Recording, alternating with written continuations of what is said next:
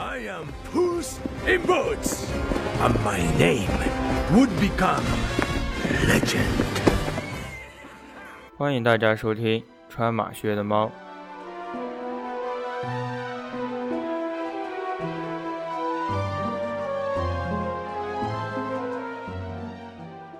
让我们穿上马靴，开始这一期的冒险。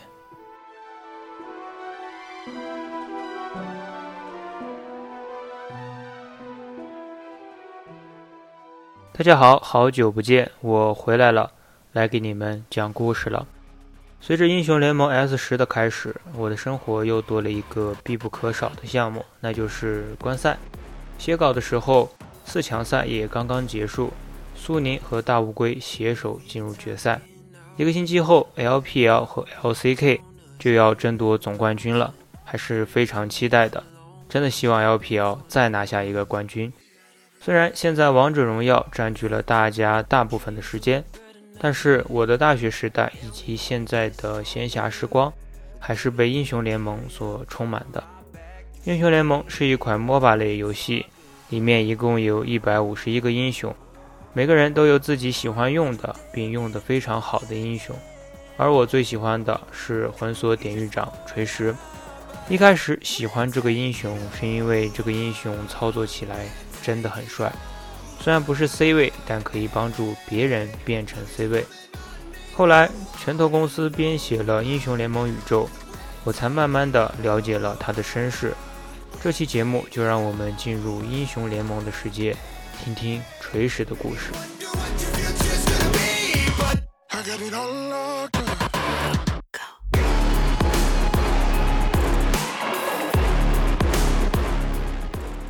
别看锤石现在是个恐怖的幽魂，但他曾经也是一个普通的人类。在很久以前，他曾经是一个卑微的看守。他所在的教团致力于收集并保护魔法器物。这个教团创建于浮光岛，那里当时被魔法的白雾所笼罩，隐秘的藏于室外，没有人知道。教团的长老念在锤石多年劳役的份上，命令他去看管海利亚城地底下的秘密仓库，这里用枷锁封存着许多危险的魔法器物。当时的锤石意志坚定，非常适合这一个任务。哦，是的。可能会变得更糟糕。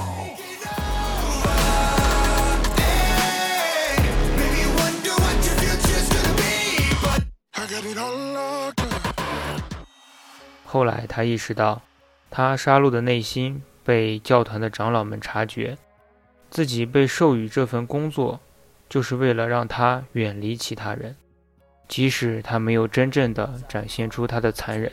这让他得不到相应的认同，在黑暗中经年累月的独处，以及邪恶魔法器物的侵染，让他越发暴躁。最终，理智与善良消失了，锤石变得愈发愤恨、嫉妒。在他提着灯笼巡逻于漫长的走廊时，只有那些憎恶的想法陪伴着他。他慢慢忘记了最初来到这里的目的。我。疯了，哼，很有可能。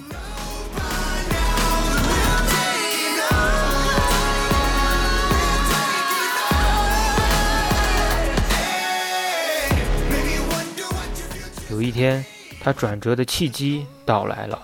一个疯狂的国王在他的军队带领下，设法穿过了雾的幕障。不请自来的踏上了浮光岛的海岸。你是我的了。你们正在分崩离析，该用这些残躯做什么呢？暗地里，这个入侵的国王执迷于复活他的王后。教团长老告诉他，没有人能死而复生，即使是岛上的生命之水，也无能为力。但疯狂的国王认为这是长老们不愿意讲出生命之水的秘密。接踵而至的是军队疯狂的屠杀，这让锤石感到欣喜。之后，锤石欣然地带着国王前往传说中的生命之水，无处可藏。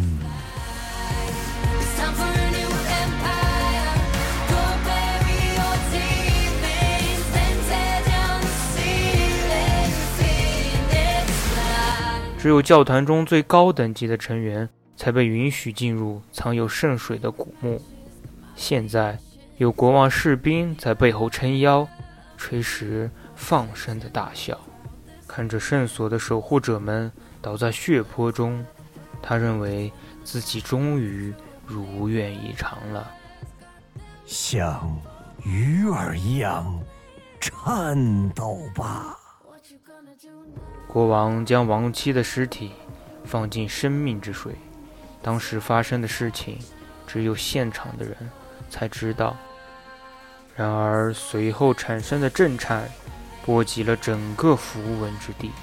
血肉之躯，只是牢狱。黑暗能量向外爆发出灾难性的冲击波，吞没了海利亚，迅速席卷浮光岛全境。曾经为这里提供庇护的白雾变得漆黑凶恶，所有受到波及的生命全部瞬间陨落，而他们的灵魂却又无法继续前行，全被困在了介于生与死之间的可怕状态。锤石是最先被剥夺走生命的，但就在其他人为自己命运哀嚎时，他。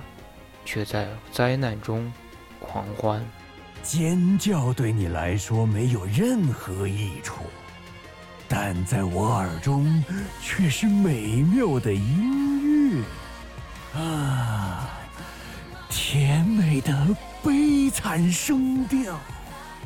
我们要怎样进行这令人愉悦的折磨呢？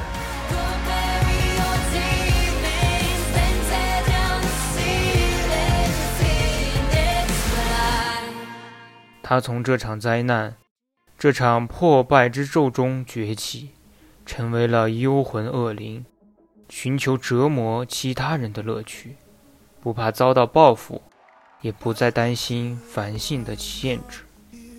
他的理智彻底消失了，邪恶主导了他，他终于可以得到他想要的认可了。而以前生机勃勃的浮光岛。变成了遍布死亡的暗影岛。我的地盘，我做主。在随后数十年、上百年中，他逐渐改变了自己的外观，变得更贴近于他内心中的邪恶与残忍。让锤石发笑的是，他意识到大多数被困在黑雾中的灵魂，都只保留了生前的碎片。即使是那些最强大的入侵者，即使是赫卡里姆、莱卓斯，也不例外。而他自己的力量却在持续增长。锤石去掠食那些在他眼中次等的灵魂，只是因为单纯的恶意。他最喜欢的猎物，总是那些在他伤害下最受痛苦的人。无论他的决心、耐力、信仰。如何强大，他都会尽可能的缓慢的击垮他们，一点点了解他们的恐惧和弱点，将猎物玩弄到最后。当他的生命被撕碎，他们的爱人被夺走，他们的目标彻底消失，他们的希望彻底熄灭，锤石的钩索才会收回到他不死的手掌中。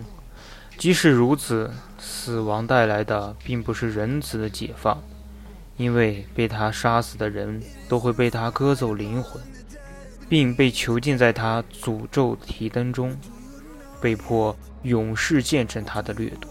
我就是床底下的东西，见过你们的灵魂吗？想见一见吗？可怜的孤魂野鬼，有这么多口味的折磨可以享用。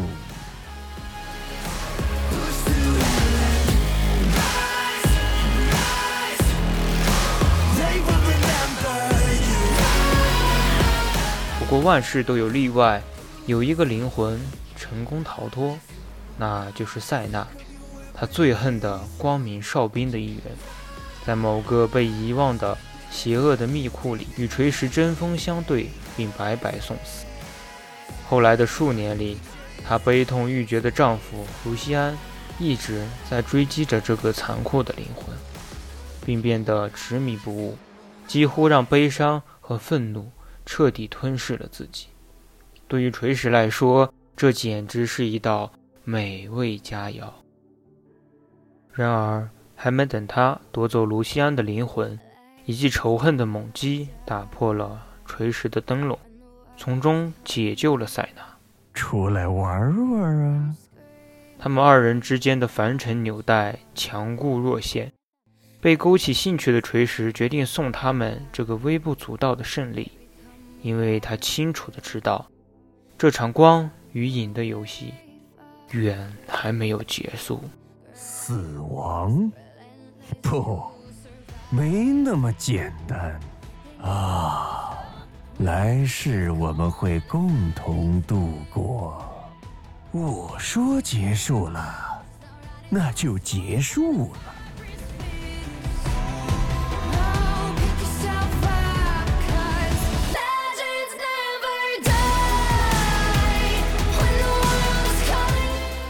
恶灵魂锁典狱长锤石的故事，是堕落，是杀戮，是恐惧，也是无奈。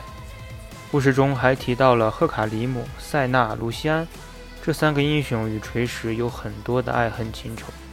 赫卡里姆是中国王的将军，是他开始了杀戮。塞纳和卢西安是夫妻，而他们是锤石的对立面——光明哨兵。这对夫妻与锤石的故事也是很有意思的，不过这里就不展开讲了。要是讲的话，要讲好久好久。以上资料都来自于官方的英雄联盟宇宙，上面的故事是主宇宙的故事。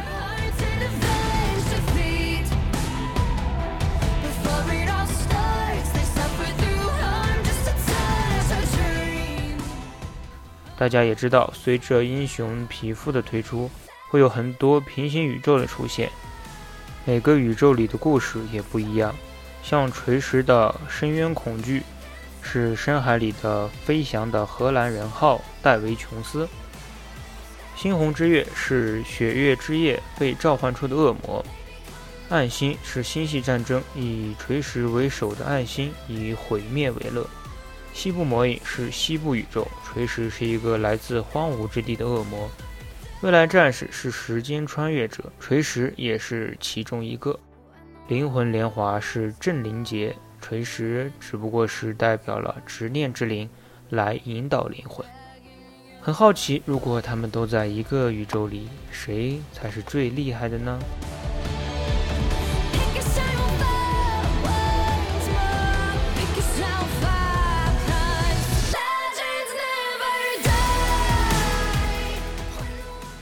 这些皮肤每一个都可以展开来讲很长很长时间，像是借鉴了漫威的故事方式，不过还是主宇宙的故事，讲出了每一个英雄的前世今生，讲出了他们的性格以及他们为何变成这样，也让玩游戏的人们在玩游戏的时候更加有代入感，更加喜欢了这个游戏。并可以让玩家在玩游戏的时候有更多的梗去互相开玩笑，来提高游戏的娱乐性。如果喜欢英雄联盟，我推荐你们可以去看一看，很精彩的。如果你们想听我讲他们的故事，那就在评论里写出他们的名字，下一期我就来讲他。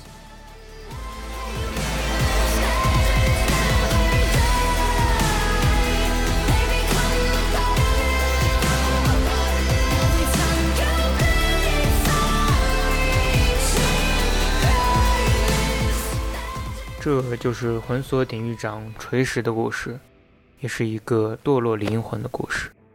猫猫讲故事，下一个会是谁呢？